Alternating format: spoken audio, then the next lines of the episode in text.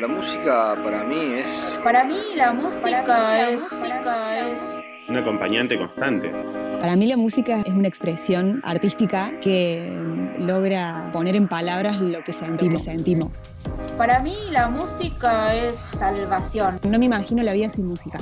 No podría vivir sin música. No puedo entender la vida sin música. Salvar la industria. Salvar la industria. Hola, bienvenidos y bienvenidas a Salvar la Industria. Esta es una serie de podcasts que se enmarca en el trabajo final de grado de la Facultad de Ciencias de la Comunicación de la UNC, producida por Florencia Mustaciolo, Albano Rodríguez y Nahuel Romero. Entrevistamos a quienes intervienen en la industria musical, negocio que se vio fuertemente afectado por el COVID-19, siendo los primeros en dejar los escenarios y posiblemente los últimos en retomar la actividad. El lado B de la industria que en esta cuarentena hizo tanto por nosotros y nosotras. Hoy en Salvar la Industria, Emiliano Gat y Meli Goyochea. Capítulo 3. Las redes sociales, una vía para los artistas en tiempo de pandemia.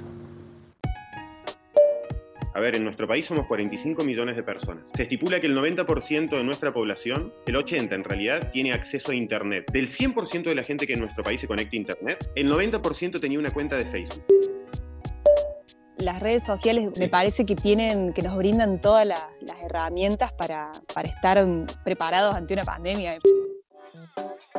Somos prueba fiel de que pertenecemos a una sociedad cada vez más atravesada por las tecnologías. En este contexto es indispensable pensar en las redes sociales y cómo éstas sentaron las bases para reformular la comunicación, sobre todo la manera en la que la ponemos en práctica. Estuvimos averiguando y durante el periodo de cuarentena hubo una gran migración de los individuos a las pantallas de las redes sociales. Tal es así que aproximadamente un 59% de personas afirma haber utilizado el celular durante una mayor cantidad de tiempo.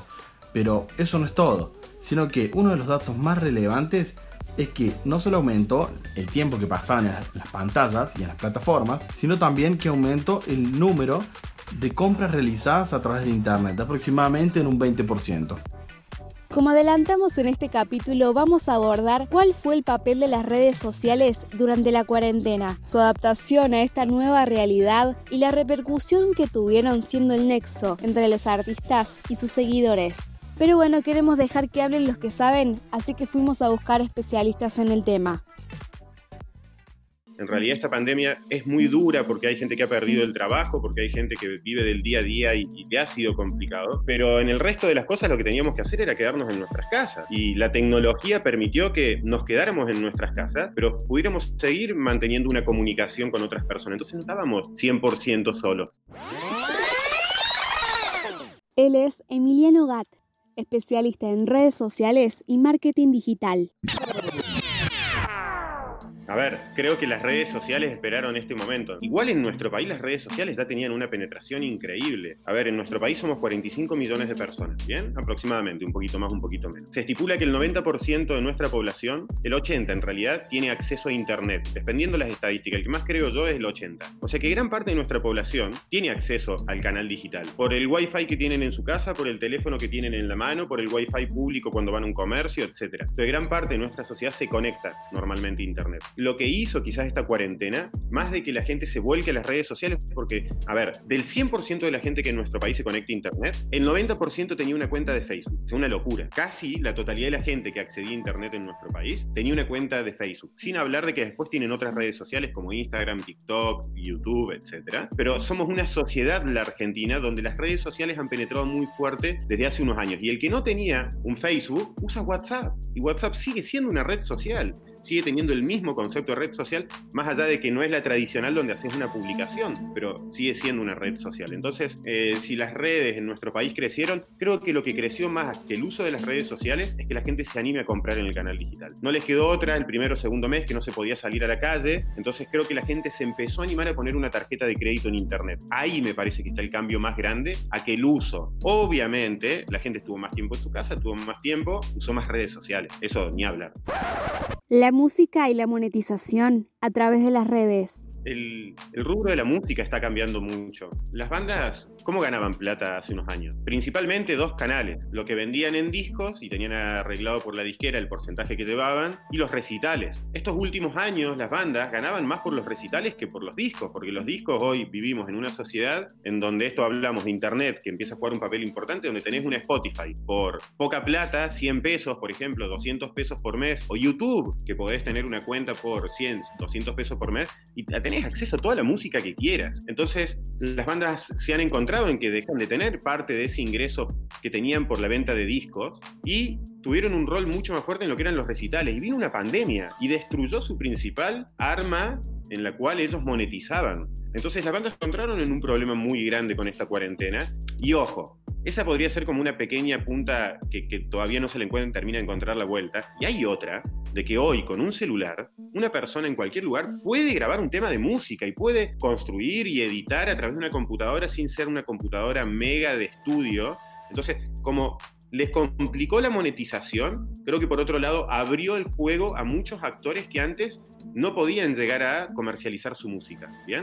Igual creo que todavía las bandas no terminan de encontrar del todo la, verdadera monetización para ellos y, creo que es una cuestión de tiempo porque todo esto es muy nuevo también. Creo que no hay una respuesta clara hoy, ¿eh? creo que hay como un popurrí de acciones que generan y a través de todo eso van sumando de a poco, pero ni siquiera las bandas ni las discográficas tienen 100% claro cómo monetizar el canal digital.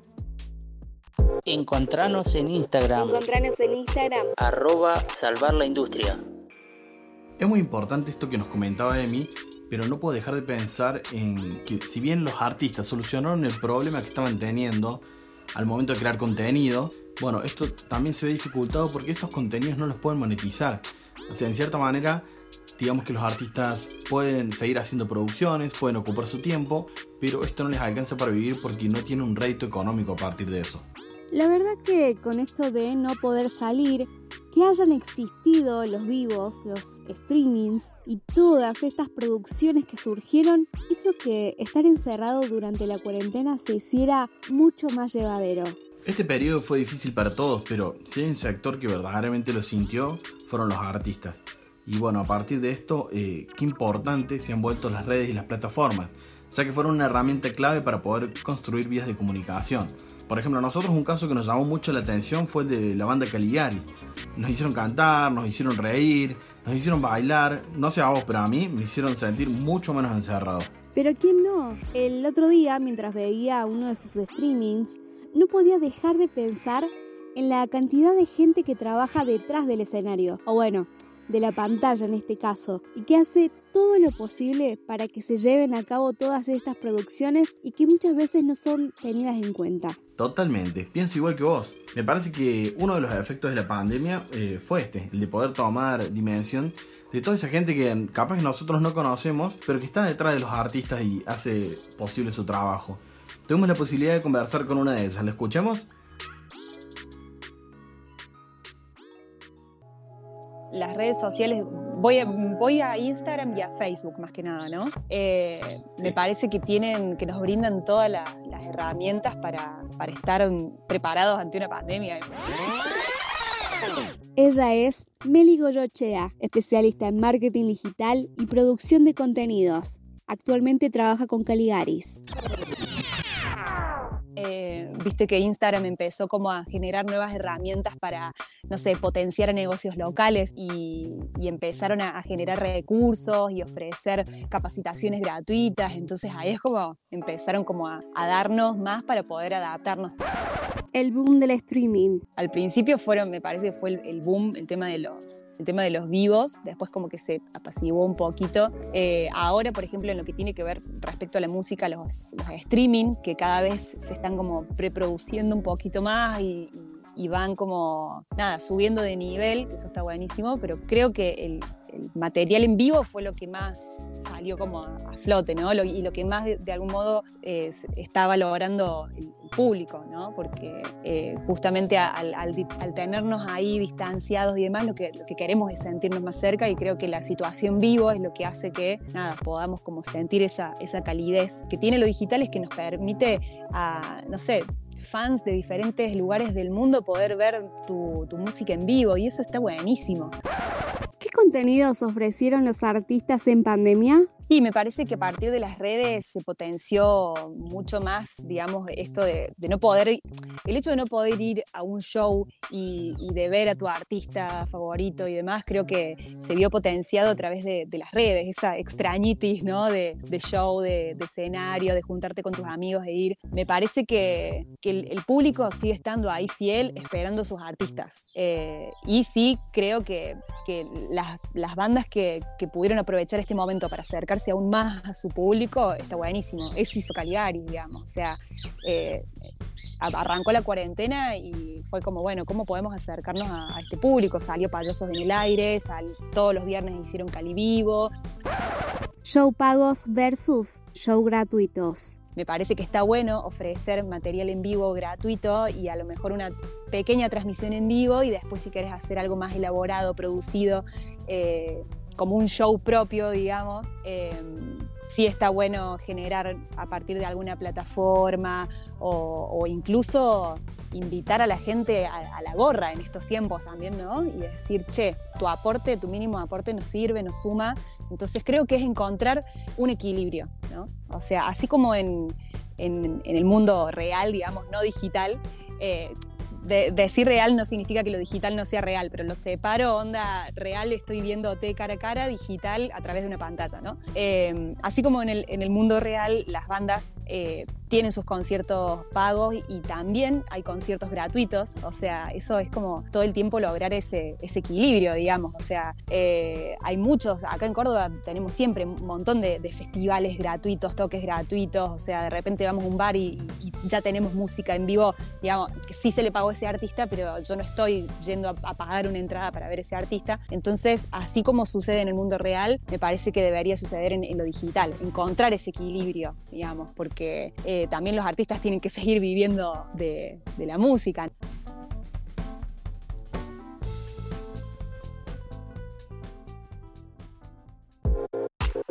¿Imaginarías tu vida sin música? música. Qué importante poder escuchar esto que nos dice Meli. Creo que me hizo mucho ruido una frase que ella utilizó, donde dice que los conciertos digitales nunca van a poder reemplazar a los conciertos en vivo.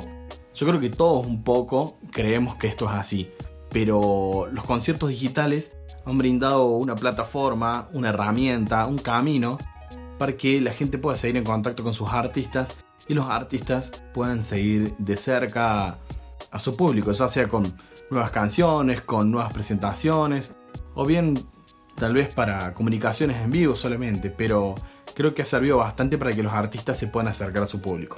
La pandemia atravesó varios aspectos de la vida de las personas, incluso la forma en la que nos relacionamos. En este sentido, el mundo virtual jugó un rol central en los momentos en los que salir a la calle implicaba poner en riesgo la vida seguramente hayamos aprendido muchísimo. Sabemos que la virtualidad ayudó, pero no alcanza porque nunca va a poder reemplazar del todo el contacto con el otro. Es vital destacar también el papel que jugó la música. Estamos viviendo tiempos difíciles en los que todos, como seres humanos, sin importar nuestra procedencia, estamos luchando por una misma causa, Escuchar música se convirtió en uno de los pasatiempos favoritos durante la cuarentena y se ha demostrado, a base de estudios, que hacerlo produce químicos relacionados con el bienestar como la oxitocina y la dopamina. Y es que la música está íntimamente ligada a los sistemas de recompensa del ser humano, por los que en tiempos de pandemia sirvió para combatir la ansiedad y la angustia. Hasta acá llegamos con el capítulo 3 de Salvar la Industria. Vimos cómo las redes sociales se vinculan con la música en este periodo tan difícil que nos dejó la pandemia. En el próximo capítulo veremos cómo las tiendas digitales, disquerías, sellos discográficos y distribuidoras se vieron afectadas por el COVID. Gracias por acompañarnos y recordad que podés seguirnos en nuestro Instagram, arroba salvar la industria, que vamos a estar subiendo novedades. Buena vida y buena música.